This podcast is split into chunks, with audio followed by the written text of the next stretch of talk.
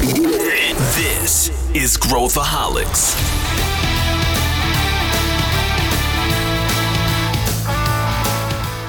Olá, aqui é Pedro Weingärtner, eu sou o CEO da ACE e esse é Growthaholics, o podcast para quem adora inovação e empreendedorismo.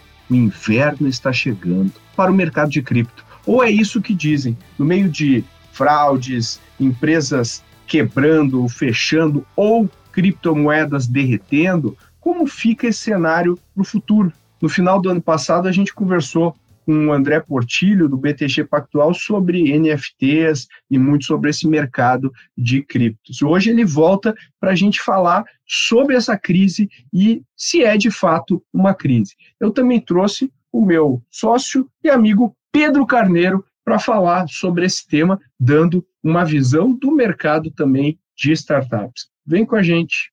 Talvez você esteja sentindo alguma diferença no meu microfone, não é à toa, estou fora de casa, a gente é totalmente remoto, estou viajando ao redor do mundo. Na verdade, estou em Itu e tudo bem, não deixa de ser outro lugar do mundo. Então, tenha paciência com a diferença do meu microfone.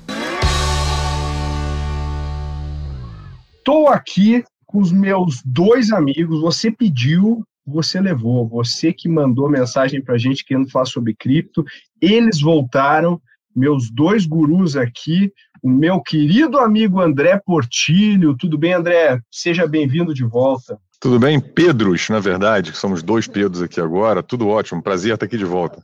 Boa, e eu estou aqui com o meu xará, também conhecido como Peter Ship. Pedro Carneiro, muito bem-vindo novamente aqui ao Growthaholics. Obrigado pelo convite, Pedro. Prazer aí, Portilho. Vai ser ótimo aí essa discussão. Boa. E vocês não sabem, mas assim, a gente recebe muita mensagem, o pessoal não tem a mais vaga ideia do que está acontecendo. É, não vamos aqui, obviamente, nesse episódio, dar recomendações de investimento, não é o nosso uh, espírito aqui, mas a gente vai tentar explicar um pouco do que está acontecendo aqui no mercado, pelo menos sob o nosso ponto de vista aqui. Se é que tem alguém que consiga explicar de maneira né, mais profunda, uh, a gente vai tentar abordar o inverno cripto. Uau, esse é o um nome, né? Lembra o Game of Thrones, The Winter is Coming. E eu queria perguntar primeiro, começar aqui com você, Portilho, que é aí? Por que, que a gente fala de inverno cripto? Que diabos é isso na prática? Ô Pedro, eu vou começar já desmistificando algumas coisas aí, mas é por, um acaso eu, não assisti Game of Thrones, eu conheço a expressão Winter's Coming, que pelo que me contaram, eu falava isso todo episódio, né? Winter's Coming, Winter's Coming, né? E a gente tem esse, essa terminologia de inverno cripto que foi usada muito lá naquele período pós o boom que teve 2007, 2018, depois o mercado caiu muito, e aí você ficou aí é, quase 2018 inteiro, mais 2019, com o mercado ali caiu, ficou de lado, muito ali sem volume, sem é, muita atividade, e acho que é por isso que vinha o nome Inverno Cripto, não só pela queda, mas também por essa. Caiu e ali no inverno, todo mundo quietinho em casa, sem fazer muita coisa. Era muito nisso aí que veio essa terminologia. Mas, no final das contas, cara, a terminologia surge muito porque o, o, mundo hoje, e principalmente com essas narrativas de rede social, o pessoal precisa dar um nome simples para as coisas, né? Então o pessoal adora inventar um jargão, adora inventar uma sigla para representar é, uma coisa muito mais complexa que tem por trás. Então, assim, é, Inverno cripto é essa terminologia, eu não uso muito, para mim o mercado sobe, o mercado cai a gente tem que se adaptar a ele, então assim, é, para quem está no mercado não tem inverno, não tem verão, tem mercado, tem que estar tá todo dia nele, entendeu? Então, é isso, se está frio, você vai com agasalho, se está muito calor, você, pô, né, vai, vai de short. Então, é muito nessa linha que eu vejo, eu desmistifico um pouco essas coisas. E mundo cripto adora isso, tá, Pedro? É, adora uma terminologia, baleia, sardinha, inverno, é rodel, é, o pessoal adora botar uma, um, um carimbo na coisa, né? Adoro, adoro. E a gente viu, né, assim, é, pe, pe, várias personas aí de cripto aficionados, né? Tem uns que são be, beiram insuportáveis, né? Que a cripto vai resolver tudo, vai descentralizar o mundo. Aqui a gente já falou em outros episódios sobre isso. Mas tem gente que, como tu falou, é muito sensível ao, as oscilações, agora bombou, né? Cresceu, agora cripto rumo aos, né? E, e quando baixa, meu Deus, está derretendo, acabou, it's over.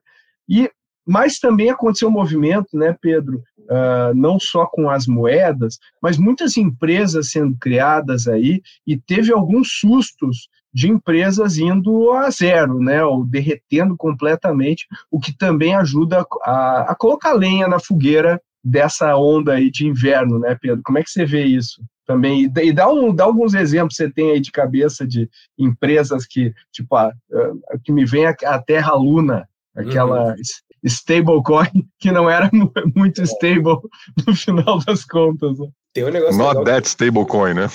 É, not, not that stable.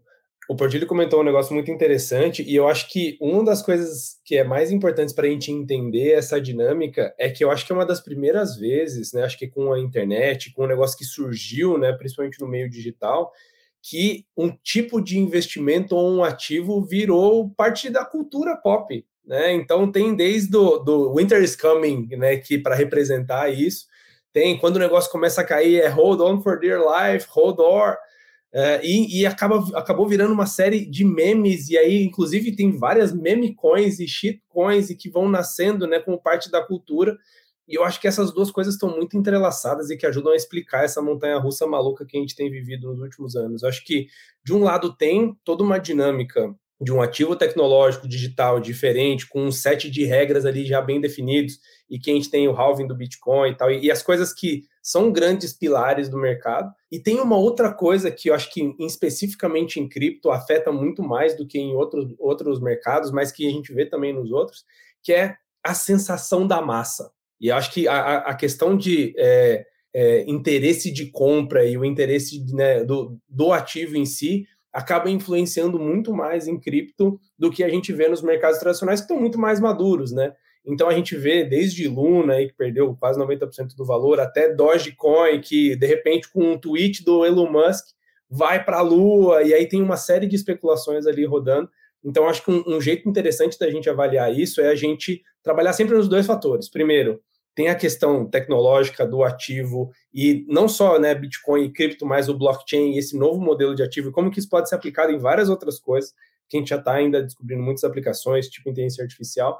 E por outro lado, é, como esse tipo de ativo ele está sofrendo uma influência muito maior dos meios digitais, e a gente já viu alguns esquemas de pump and dump que vem lá do Reddit, né? E, e com alguns é, antros mais profundos assim da internet de muita gente que é, consegue, com o volume que está rodando, manipular e mexer nesse mercado. E aí, por isso que essas duas coisas misturadas é o que formam a realidade que a gente vê hoje. Mas se a gente dividir, a gente consegue entender um pouquinho melhor o quanto disso é nada mais do que é, uma visão é, psicológica humana, né, de correr atrás da boiada, de efeito manada e etc. E o quanto disso realmente tem uma questão tecnológica e de regra, por exemplo, do Bitcoin tinha, tinha muito, né, uh, Portilho, eu sei que você estudou pra cacete isso, depois eu quero, quero que você fale um pouco da, da tua, teu novo projeto aí, que você está mergulhado, né, há, meses, uh, acho que vale a pena, aí, ficou bem legal, mas uh, tem muito essa coisa do, do camarada olhar uh, a fachada ali e falar, poxa, vou, vou estacionar minha moeda aqui para para ganhar dinheiro, né? Vou, vou são umas coisas bem né, parecidas com o mercado financeiro tradicional, vou emprestar e tal. Só que no mundo cripto é muito mais complexo, tem muita coisa acontecendo por trás disso, e a gente vê empresa de crédito de cripto tendo problema e tudo mais. Como é que é, uh, como é que você vê a questão dos dos produtos financeiros que foram criados também em cima de cripto, que acho que ajudaram esse movimento, né? E daí acaba virando meio que um castelo de cartas. Eles partem de uma premissa que o preço da, né, vai ficar estável e uma coisa acontece ali e acaba uh, afetando várias outras empresas, né? É. Essa questão toda, a gente assim, é, eu tenho falado bastante isso, assim, a grande maioria das coisas que estão acontecendo, positivas ou negativas, é, envolvendo cripto, não tem nada a ver com cripto, é, não tem nada a ver com a tecnologia. Elas têm a ver com comportamento humano e com a forma como as relações comerciais e econômicas acontecem. cripto, é, além dessa característica bacana que o Pedro falou aí, que porra, é, é, é um, uma tecnologia nova, que criou uma classe de ativo nova, e isso talvez seja tão mais inovador do que a tecnologia, porque a tecnologia teve várias sendo criadas novas aí nos últimos 100 anos, mas uma classe de ativo nova faz muito tempo que a gente não tem. É, e eu, uma classe já, uma classe já incorporada, né, é. é. Portilho, ao mercado financeiro, já não é uma é. coisa mais né, é. on the side, e, né? E isso veio, como o Pedro falou, junto com essa coisa digital, que essa cultura meio pop, então o negócio entrou. É a mesma coisa que você ter a atuação da Petrobras, é isso aí, é, tem meme, tem, entrou na cultura pop, uma coisa, é um fenômeno interessante. E, e, outra característica que tem é que talvez tenha sido a primeira vez onde é, essa, uma classe de ativo nova que veio junto com uma tecnologia nova ela tem um preço de mercado tão transparente onde as pessoas conseguem atuar nisso aí com uma forma muito mais fácil do que no passado. Né? Então, tudo bem, já teve a bolha da internet lá, você tinha as ações subindo, as ações caindo, impactou muita gente, mas era uma ação. Hoje, cara, assim, cripto você tem o preço na tela, entendeu? Hoje você tem uma porrada de startup aí que não tem o preço na tela. Então, cripto, a maioria dos projetos, você tem um preço na tela a gente tem, primeiro, conseguir separar muito bem o que, que é mercado, o que, que é especulação e o que, que é a tecnologia. É muito importante. Você ficar ligado só no mercado, você não vai conseguir entender o que está acontecendo, tá? É, porque, e até assim, o inverno cripto é, pode acontecer nos preços, mas o que é importante é o que está acontecendo na tecnologia. O período lá de 2019 foi um período muito rico é, em termos de desenvolvimento de tecnologia em cripto. E agora a gente está em outro período muito rico também, e na minha percepção a gente vai ter os próximos dois, três anos muito ricos, mais do que 2019 em termos de desenvolvimento de tecnologia é, em cripto. Por quê? Porque tem capital, é, ainda tem capital, porque tem muito capital que foi captado aí nos últimos dois anos, que é aquele dinheiro que está alocado aí por 10 anos, que não foi totalmente usado. Então, assim, o capital não vai secar para cripto de uma hora para outra, vai, obviamente, fica mais restrito, e você dá aquela chacoalhada na árvore que é, sobrevive quem tem projeto interessante, que tem modelo de negócio mais robusto, quem sabe o que está fazendo. Né? Então, isso faz com que a tecnologia passando esse momento aí mais de pô, dinheiro sobrando, que qualquer um faz alguma coisa, o negócio agora começa a ficar mais focado no sinal, menos focado no ruído, e ele tende a desenvolver mais. E o interessante das outras coisas é que, junto com, com, com essa classe de ativo nova, você teve outros produtos financeiros, alguns novos, tá? outros não tão novos, mas que você começou a executar de uma forma diferente. Então, por exemplo, você fazer staking, que é aquele negócio, você é, pegar um capital onde você compra uma moeda, um token de algum protocolo, de algum blockchain, e você deixa estacionado, como você falou, você loca isso aí, é, para com isso você é, participar das validações que acontecem naquela rede. Isso é uma coisa inovadora. Isso não existia nessa forma é, no, no passado. E você tem outras coisas também acontecem, como o empréstimo. Só que você faz empréstimo não da forma como você faz naturalmente. Você faz usando um protocolo, usando um blockchain, usando outra forma de fazer. E a gente viu muito isso acontecendo. E agora, muitos dos erros foram cometidos agora, que você citou aí, das stablecoins que não são tão estáveis assim, porque o modelo de negócio delas não funcionava, não estava bem parado, e até outras empresas mais assim centralizadas como uma Celsius da vida, como uma Voyager Digital, que quebraram simplesmente por má administração de risco. É, aí é uma coisa muito mais mundana e muito menos assim é, é, inovadora do que eu, o cara não inovou o jeito que ele quebrou, ele quebrou de um jeito que outras empresas já quebraram no passado. Então essa quebra não foi uma quebra inovadora, entendeu? E ele quebrou basicamente porque primeiro que tinha um, no caso do Terra Luna tinha um modelo que não sustentava e nos outros é simplesmente para ou, ou má gestão de risco por conta de alavancagem, foi o caso do Three Arrow Capital, que foi um fundo grande que quebrou, é, um fundo, um hedge fund de cripto, ou por questão de má administração de passivo e, e alavancagem, foi o caso da Celsius, né? E aí, igual uma empresa que você toma, toma curto, dá longo, você descasa os prazos nos quais você toma dinheiro emprestado e que você tem que pagar, tá? Ou por excesso de alavancagem. E em alguns casos que não foram esses, em outros casos menores, que por pura fraude. Então, nessas três coisas você tem alavancagem, má administração de risco e fraude. Isso tudo aconteceu agora nesse período mais curto. Mas sim, é, todas essas coisas não são inovações de cripto. Elas são coisas que aconteceram na história, em mercado financeiro, em outros mercados, é algumas vezes no passado. Não foi nenhuma nem duas, aconteceram algumas vezes. Então a gente tem um pouquinho mais de tempo no mercado, quando a gente começa a olhar, a gente fala, porra, cara, isso aqui tem algumas coisas meio básicas, né, cara? Não tem jeito. Você não pode pô, tomar um dinheiro emprestado num prazo e é, emprestar esse dinheiro num prazo completamente diferente, porque se tiver uma crise de liquidez, você não tem, você quebra, você quebra por caixa. Entendeu? Você não pode alavancar demais, porque se o mercado vem contra, você quebra, teu equity vai embora. Entendeu? Então, mas assim, também são coisas que acontecem em períodos de capital abundante, de bull market, como a gente viu no passado. Então, assim, eu, eu tendo a ser mais pragmático é, é, nessa coisa toda e tirar os nomes aí que a turma inventa para coisa e tentar entender o que está acontecendo, porque a grande maioria das coisas já aconteceram no passado. Muda só o jargão, entendeu? Perfeito. Não, e, e, assim como o valuation das, das startups e vários outros produtos financeiros foram afetados por, por todo o setor, cenário macroeconômico, as criptos também foram, né? E, e, assim como tinha vários fundos, né, Pedro? Você pode comentar um pouco, pegar uma A16Z aí que tinha, tem, né? Fundos tem. colossais de, em cripto. Também, né? Peraí, calma lá.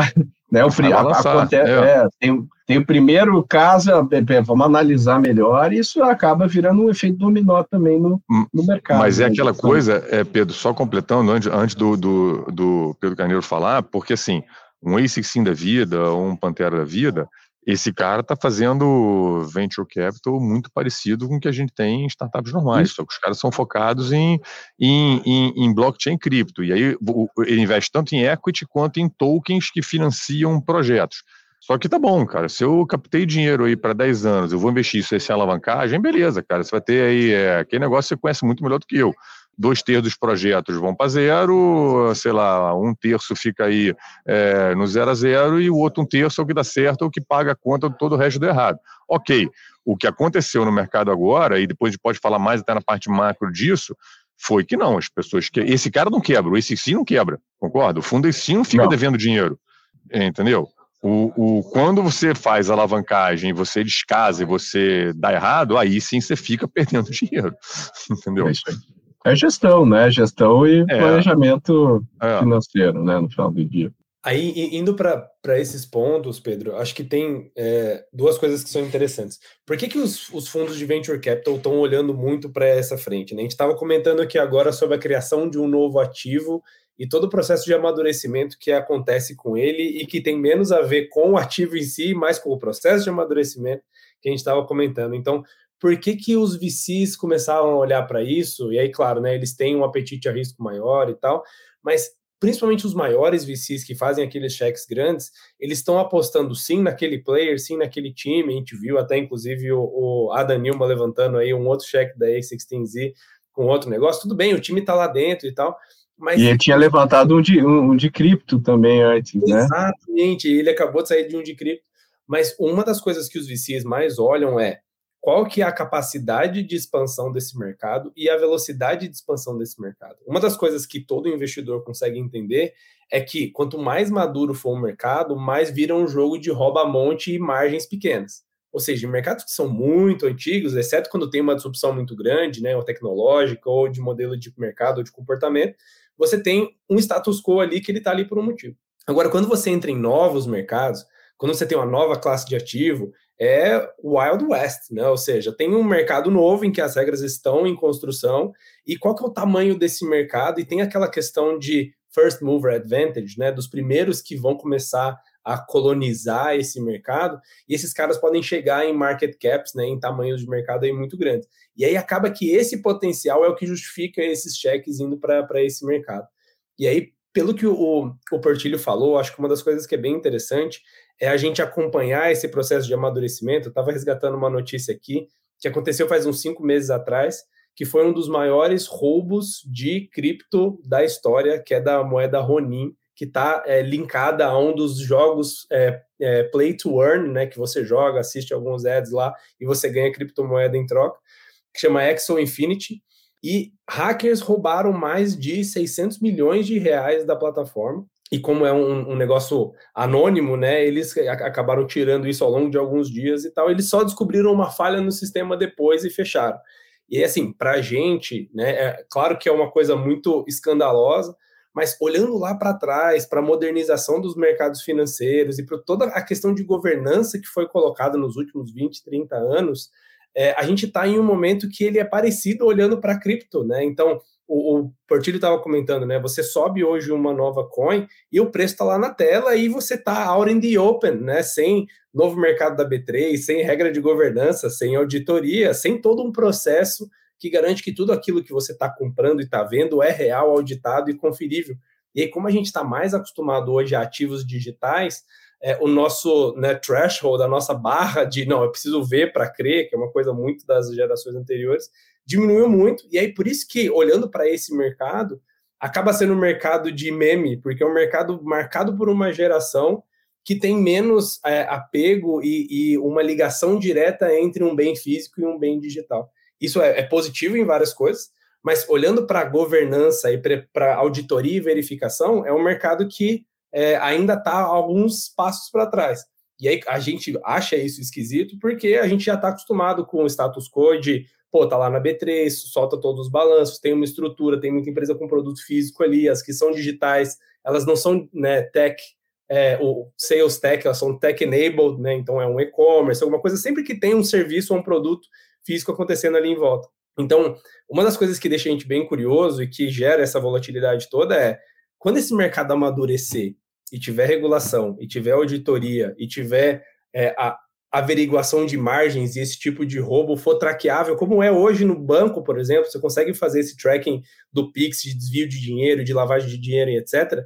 É, a grande interrogação é como é esse mercado uma vez que todos esses controles e contrapesos forem estabelecidos, sabe? E, André, como é que é esse mercado quando todas essas barreiras forem levantadas? É, é, normal, vai vir mais capital, você vai ter as, as quatro linhas mais bem estabelecidas. É, Para mim, a única forma da tecnologia ir para o mainstream é essa. A tecnologia ela, ela começa no nicho, ela passa Isso. ali pelo adopter, ela começa a fazer disrupção, mas ela só vai para o cidadão normal. É, primeiro, se ela de fato oferecer algum valor para o cidadão normal que ele não tem para a sociedade, senão a tecnologia morre, é um tamagotchi da vida, né? Tem o suspiro dele ali, mas depois morre. E se tiver, cara, minimamente é, segurança ou pelo menos usabilidade e uma experiência boa, é, ainda mais quando se trata de dinheiro, né? É, que nesse caso também a gente vai ter muitos, muitos projetos são utilities, mas muitos ali têm investimento em cima. Então, eu, eu, não vejo outra forma disso acontecer, mas também não acontece o contrário. Você não começa primeiro com a governança, primeiro com as quatro linhas bem estabelecidas, depois, ah, tá bom, agora vamos desenvolver tecnologia. Não, é o contrário.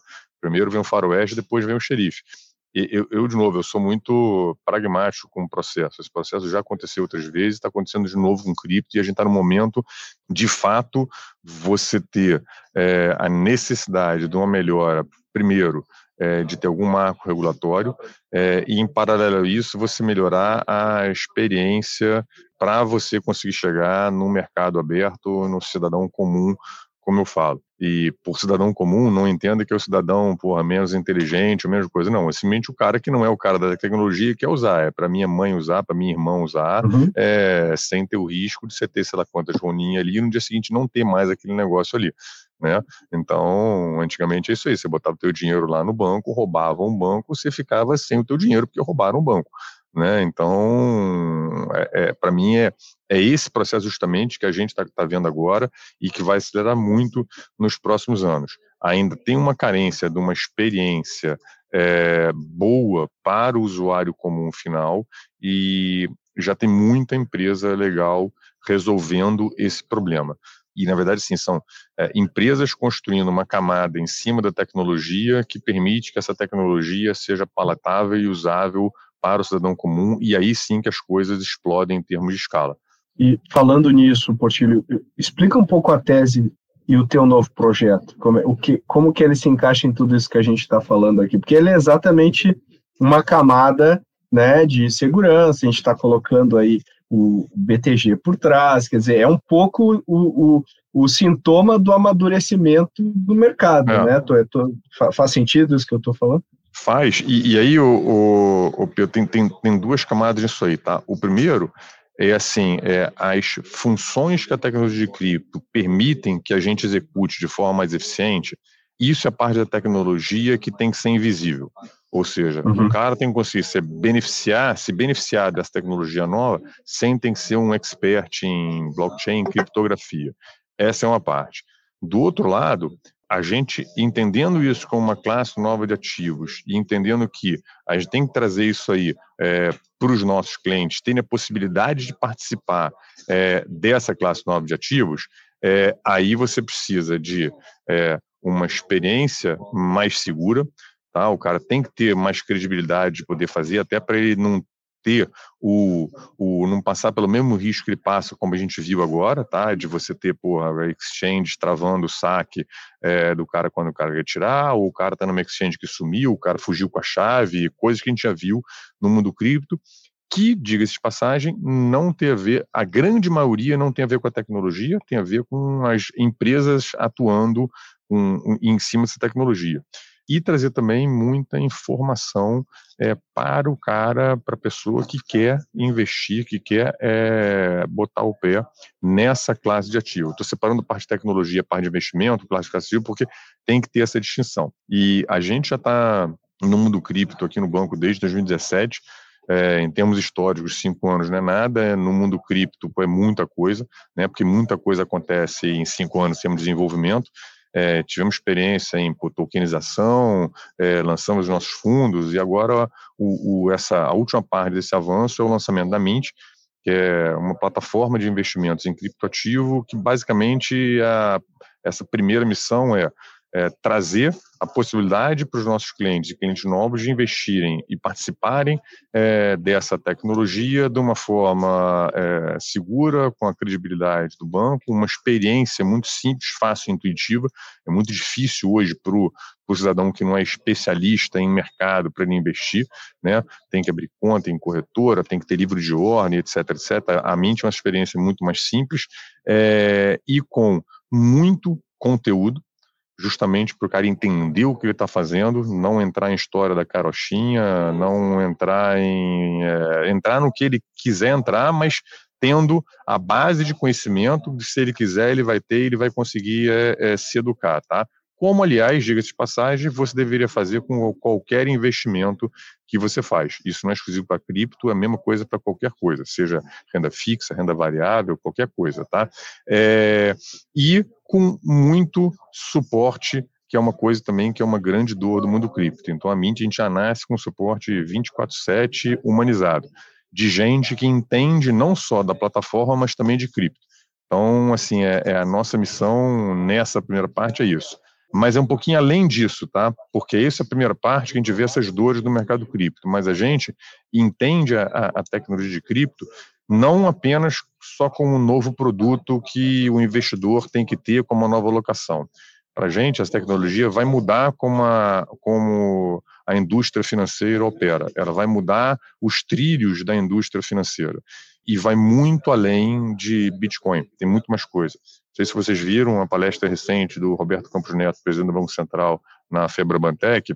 Ele deu uma visão bem avançada do que pode vir a ser a indústria financeira no futuro. E cripto é uma parte grande disso aí porque é esse processo de você começar a trabalhar num mundo é, baseado em tokens. Em tokens, basicamente, é que assim, tudo quando passa a ser tokenizado, você muda a forma como as transações são feitas, como os trilhos, como é que as, como é que as relações acontecem.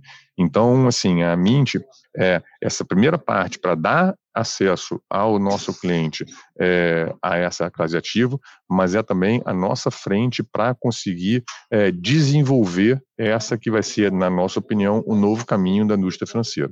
Perfeito. É, e, e, quando a gente entra ali no, no site da Mint, né, tu vê a Mint e segurança, né? Então, quer dizer, tu já mostra para a pessoa exatamente, ó, isso aqui tá aqui, bota o pezinho se quiser entrar, mas tá aqui a gente está por trás. Não tem um monte de a variedade de criptomoedas, né? Não é o que a gente encontra né, é, nesses internacionais aí que a gente não tem a menor ideia de onde elas vêm. Uhum. Então é isso, né? Dar um, dar um primeiro passo nessa direção.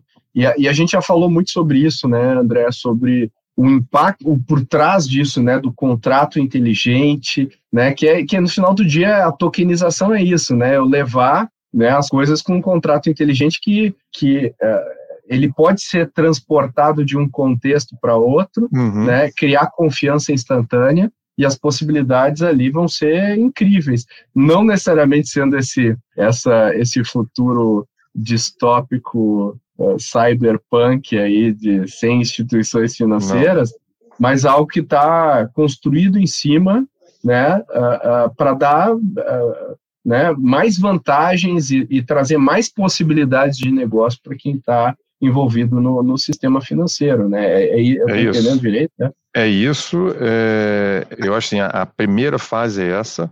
A, a, segunda fase é mais profunda que essa, porque a questão da tokenização ela vai além e quando você começa a entender por que, que ela vai além, é, você precisa entender um pouquinho como é feita essa interação entre tokens e protocolos e redes, tá? Então, assim, a partir do que você tem uma, um ativo ou uma, vamos falar assim, uma economia, um sistema que está baseado em tokens, a forma como você interage no mundo, e você pode ter token, token é um nome genérico, tá?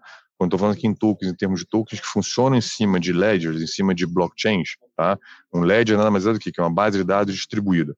Imagina você tem tokens que trabalham nisso aí, a interação para acontecer nas transações era é diferente. Então, o Pedro, em vez dele ter uma conta em cinco bancos diferentes ou em cinco instituições financeiras diferentes ou em cinco é, é, é, fornecedores de serviço de Web3, por exemplo, tá? E pode ser um Spotify Web3, pode ser um Netflix Web3. É, a tua interação começa a acontecer não com contas, mas começa a acontecer com wallets, com carteiras, onde você tem os teus tokens, você tem os tokens dessas redes e a interação que você faz se dá através dessas wallets. Que, que essas wallets fazem? Basicamente, elas assinam transações nesses ledgers descentralizados, elas permitem que você transacione esses tokens e você movimente esses tokens de um lado para o outro. Então, assim, é, a primeira mudança, primeira, vamos dizer, inovação disrupção é o que a gente está vendo agora. A segunda é você transformar, você passar dessa economia que hoje é baseada em contas e no futuro ela vai ser baseada em tokens geridos por carteiras em redes mais ou menos distribuídas e descentralizadas. Eu não acredito no mundo 100% descentralizado, acho que é utopia, mas eu acredito que você vai ter uma base mais descentralizada do que é hoje, tá? E com empresas, aplicações oferecendo a experiência para o usuário com uma experiência boa é, na ponta. Eu vou dar um exemplo é, para o mundo físico, Pedro, para ver se eu consigo exemplificar o que eu estou falando. Se você vai hoje o teu mundo digital, Web 2.0, é um mundo onde você tem que ter um login no Facebook, um login no Google, um login na Apple, um login é, no Banco BTG Pactual, um login no teu outro banco que você tem. Espero que você não tenha, só tenha contra o BTG Pactual, mas se você tiver um outro banco por casa, você vai ter que ter um outro login, tá? E, e aí você vai ter que, assim, a, é a mesma coisa se você for num shopping center, tá? E você tem que trocar de roupa cada vez que você vai entrar numa loja. Então você vai entrar na loja da Apple, você tem que botar a roupa da Apple. Ah, puta, saí comprei um negócio lá. Agora eu vou aqui no BT, no, no, sei lá, vai no restaurante comer, você tem que trocar a roupa e botar a roupa do restaurante. Esse é o teu mundo hoje digital. No mundo da Web3, você só tem uma roupa, você só tem uma identidade. E essa identidade é dada pela tua wallet, que vai, através de tokens, entrar em todos os serviços e consumir todos os serviços. Não sei se essa analogia ajuda o entendimento, mas assim, é, é, é, é mais ou menos para onde eu vejo esse mundo caminhar. Eu acho, e eu acho que isso permite também a intercambiabilidade, não sei se existe essa palavra, de, uh, de um ativo que normalmente eu não conseguiria transpor para outro contexto. De, de, né, eu estava falando com uma das startups que está inclusive agora no, no Boost Lab, uhum. e eles estão to tokenizando commodities. Isso. É, e, ele, e, eles querem levar o commodity para outros contextos, né? Eu posso colocar ele, né?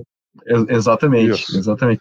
Então, eu acho que esse é um exemplo de um ativo que, pô, que quem é que vai conseguir comprar o, né, um token de, né, um, um contrato de soja, né? O que, que você acha, Pedro? E aí, partindo disso também, eu acho que no final do dia o que o Portilho está falando aqui é, é, muito próximo do que dos fundamentos de, de, de criar um negócio, né? Ou, ou, seja, a gente fica discutindo muito as possibilidades e aquilo, ah, o Spotify descentralizado, ou não sei o quê. Mas no final do dia, o uso dos, da, do, das pessoas determina, né, a adoção determina onde que as coisas, para que lado elas vão, e não contra. Por mais que a gente queira que o metaverso aconteça, é como as pessoas vão utilizar o metaverso que vai determinar. Por mais que o Mark Zuckerberg injete lá bilhões, bilhões em P&D, no final do dia, teu filho, meu filho, eu, você fazendo reunião e tal, que vai determinar. Então está muito próximo disso do,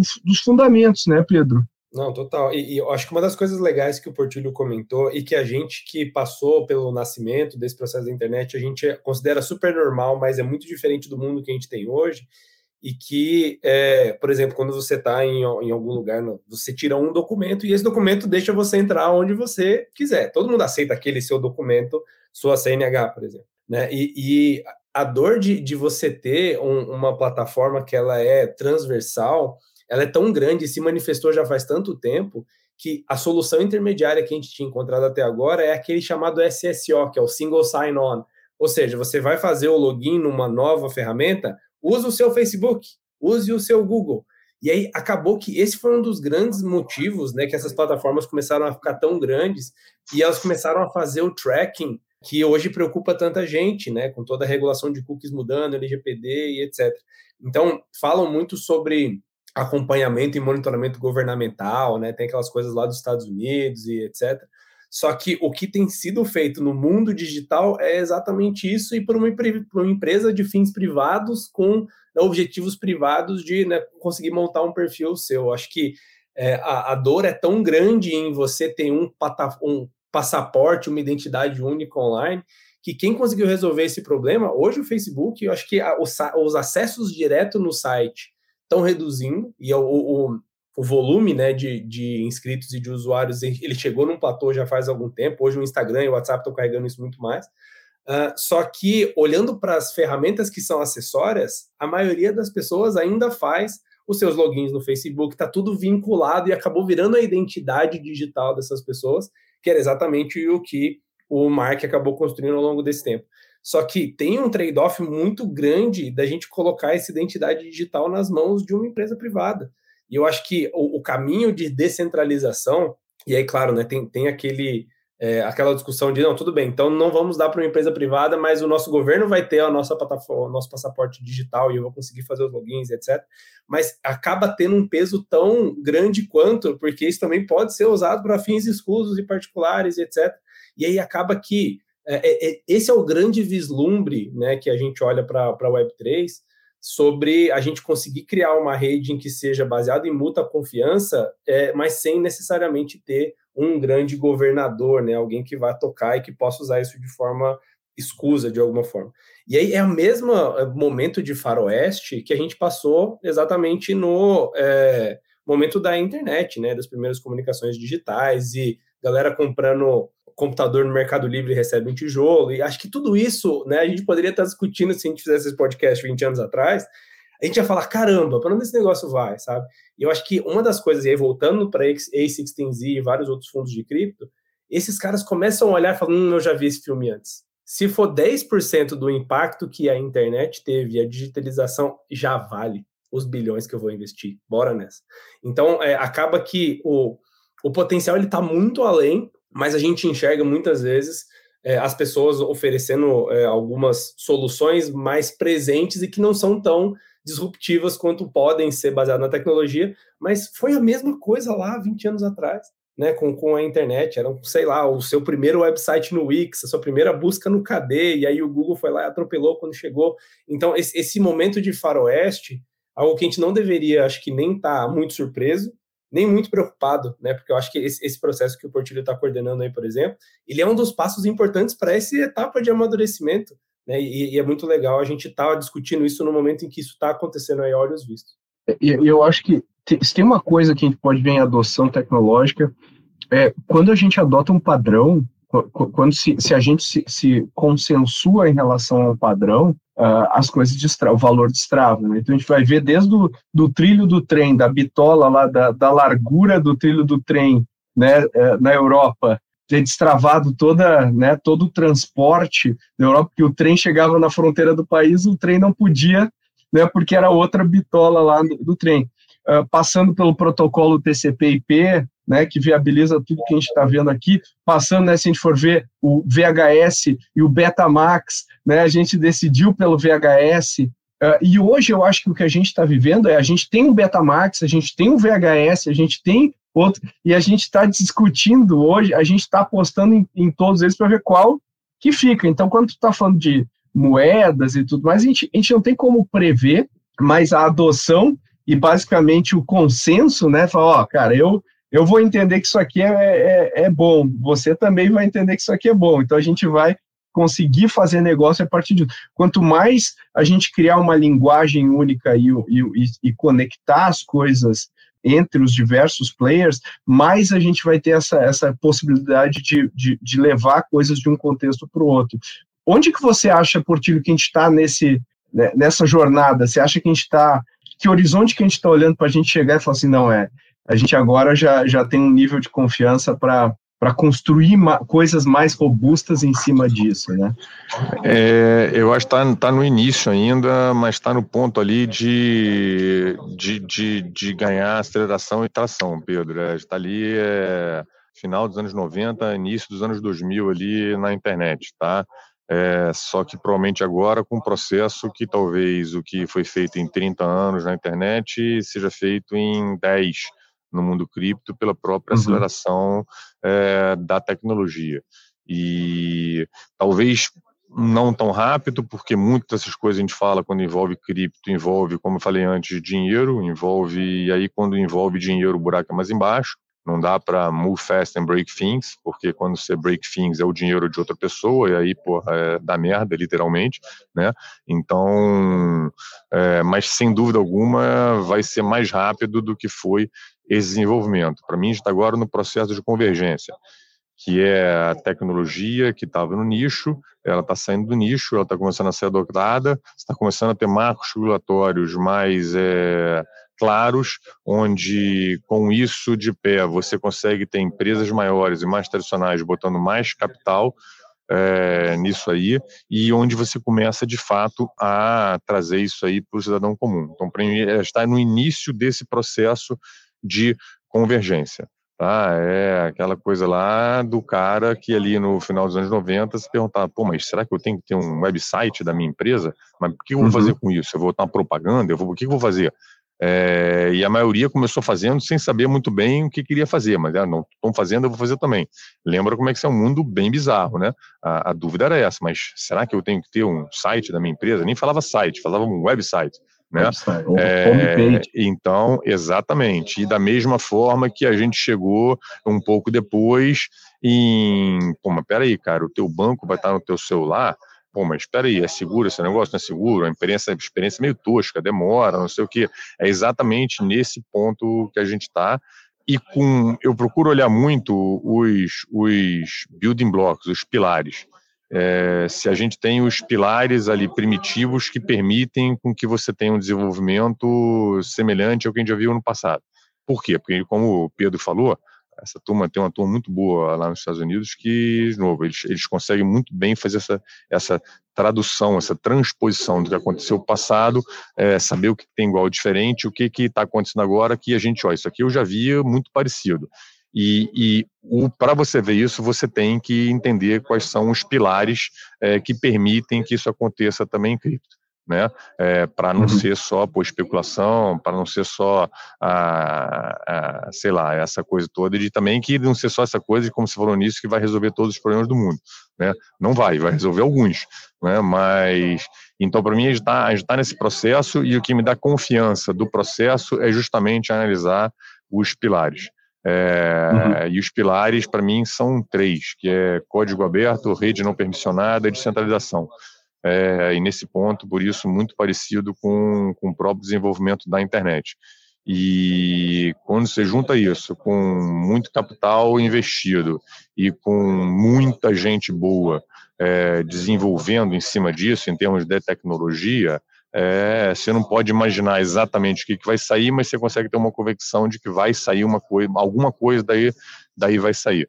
Então, para mim, está nesse processo de aceleração e, de novo, a gente vai ter os próximos anos muito ricos em termos de desenvolvimento e com muitos problemas que hoje já são mapeados é, sendo resolvidos. Você tem aquela coisa de antes que você não tem um problema mapeado. Grande parte dos problemas de cripto já estão mapeados, seja escala, seja segurança, seja usabilidade. Então, é, uma vez está mapeado, você tem capital, você tem gente boa, você tem esse efeito todo de código aberto, rede não permissionada e descentralização, você permite ter pô, muita gente desenvolvendo em cima da mesma coisa, né? Então, é, é, é isso que acontece. E, e, se a gente for até pensar, o, Pedro, esse processo aqui, esses pilares que eu estou falando, é óbvio, não são totalmente transportáveis à analogia, mas olha quanto tempo foram desenvolvidas as vacinas para hum. Covid, num tempo recorde. Por quê? Porque, cara, teve um capital infinito e basicamente gente no mundo inteiro trabalhando em cima de uma coisa só. Né? Já tinha uma então, base também sendo já tinha uma base pesquisada, cima, né? né? É, então, de novo, não é uma analogia perfeita, mas assim, é isso aí, é capital, é muita gente boa e um desejo de resolver os problemas. Dá isso aí, é. cara, o tempo vai, vai, vai, vai, vai resolver. Eu, eu acho que tem um crossover também importante aí, no meu entendimento, que é hoje a gente ainda entende bastante as criptomoedas como reserva de valor, né? A gente está lá guardando, guardando, acumulando criptomoedas a gente ainda não usa as criptomoedas uh, extensivamente na nossa vida. Quer dizer, a gente não usa para comprar, a gente não usa. E eu acho que esse crossover aqui vai ser um.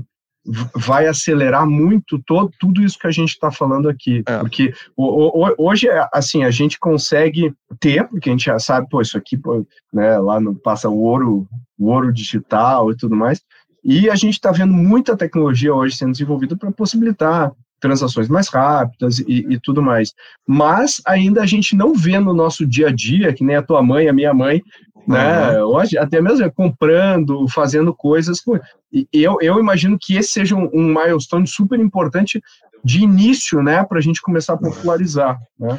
Mas deixa eu só, se me permite fazer um, um comentário em cima disso aí, é que assim, é, a reserva de valor, a parte de pagamento, foi o objetivo para o qual a tecnologia foi desenvolvida. É, isso foi de onde começou. Foi o Satoshi Nakamoto criando o Bitcoin uhum. para você ter é, não uma reserva de ouro, você ter um dinheiro digital com as mesmas propriedades do dinheiro físico. Só que hoje o mundo cripto é muito, muito mais do que é, Bitcoin. A questão de cripto como moeda, como meio de pagamento, hoje vai muito além disso.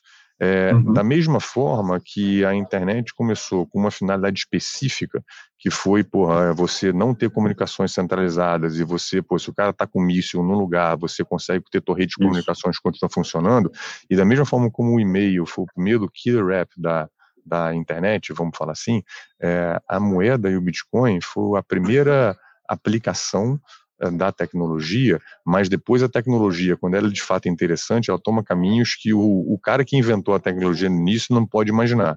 Então, hoje o mundo cripto tem N coisas a mais do que a questão de moeda e de reserva de valor. E mesmo nessa parte, Pedro, em questão de moeda e de meio de pagamento, é, a gente não usa no Brasil, porque no Brasil a gente tem uma indústria financeira altamente sofisticada com um sistema de pagamentos, talvez seja o melhor sistema de pagamentos do mundo. Não precisa. É. Não preciso. Agora, você vai para a Nigéria, vai para é, outros países onde você tem uma população de bancarizada muito grande, o pessoal usa cripto muito mais do que aqui. Você vai para a Argentina, para a Venezuela, onde está no processo hiper, hiperinflacionário, você usa cripto como um substitutivo à moeda estatal, mesmo com a moeda cripto ainda dando volatilidade, é melhor do que a moeda uhum. estatal. E isso só falando de moeda e meio de pagamento.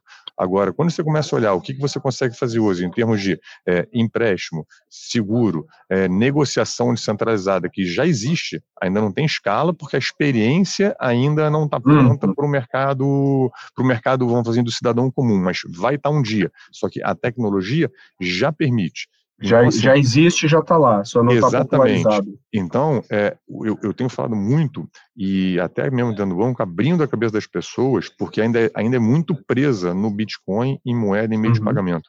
Você tem que imaginar, gente, ó, essa foi a primeira aplicação da tecnologia, da mesma forma que a comunicação descentralizada e o e-mail foi a primeira aplicação da internet. O cara que ficava focado no e-mail lá no final dos anos 90, ele jamais poderia imaginar o que, foi feito nessas camadas todas que tem aqui. Né? Primeiro você ter por uma, um Facebook, um Google, para depois você ter toda a economia compartilhada que a gente foi criada em cima disso, para ter uma AWS, para ter umas coisas que mudaram completamente a forma como o mundo interagia. E, de novo, você volta para os primitivos, e para o que, que a tecnologia faz, e aí que se dá a permissão de ter convicção ou não de o que, que pode acontecer também nesse mundo cripto. Então, estou dando uma visão aqui um pouquinho mais é, é, provocativa do futuro, e sem saber exatamente o que, que vai acontecer, mas imaginando caminhos que possa ter, mas mais importante que isso, tentando entender quais são os pilares que permitem que isso aconteça. Porque se os pilares não estiverem de pé, cara, esquece, não vai acontecer. Entendeu? Então é a mesma coisa. Se não tem uma população minimamente educada, esquece. Você não vai ter por revolução tecnológica no teu país, porque você não tem população educada. Se o pilar não tiver, não, não tiver de pé, você não vai. Não adianta você achar que vai acontecer. E quando a gente olha para cripto, a gente vê que os pilares estão lá. E por isso tem essa convicção de que pode acontecer. Perfeito, perfeito. E um monte de gente boa, né? Como tu falou, desenvolvendo, pesquisando. Muito. É, trabalhando em cima e um monte de problema para ser resolvido. Então, acho que vão pipocar soluções e a adoção vai acontecer. Talvez, né, como tu bem falou, não necessariamente como a gente imagina, mas provavelmente, uh, uh, e, e, e, talvez isso aconteça de maneiras uh, realmente surpreendentes aí e rápidas. Isso que eu acho que, uma vez resolvendo o problema, hoje a, a, a, o mundo absorve tecnologia muito mais rápido do que jamais absorveu. Então, acho que esse é um ponto super legal. Para a gente finalizar aqui, gente, vamos, agora que a gente fala do, do, do inverno, me parece que a gente já chegou aqui numa teoria nossa, né, que isso aqui é, é ruído, né, o que está acontecendo é ruído, é natural, mas que recado a gente coloca para os nossos ouvintes que estão aqui pensando sobre isso? O que, que a gente pode dizer para eles e para elas sobre este mercado? Né? Qual que é a nossa recomendação, não de investimento, mas de como enxergar o mercado. Acho que o Portilho já deu aqui uma visão muito legal, mas para a gente terminar aqui com uma, uma mensagem para os nossos ouvintes, Pedro, o que, que você diria? É, acho que, que a gente volta em dois tópicos que a gente comentou no começo, principalmente, que é cripto como um todo e esses ativos digitais, a boa parte do ruído que está acontecendo, na verdade, é uma nova forma de comunicar o business as usual, que é a psique humana, a, o, o, processo né, de risco de alavancagem, de alguma especulação, e aí acho que e os, os micro nichos né, que estão é, branching out, né, ou seja, estão abrindo e se dividindo para depois juntar. Então a gente já viu isso antes. Acho que uma um, primeira dica importante é olhando a dinâmica humana, né, principalmente quando você olha para investimento e tal do passado, você consegue identificar alguns padrões que estão acontecendo aqui e separar isso da tecnologia e do modelo. E a segunda coisa é, acho que a mesma coisa que a gente passou lá atrás na bolha da internet.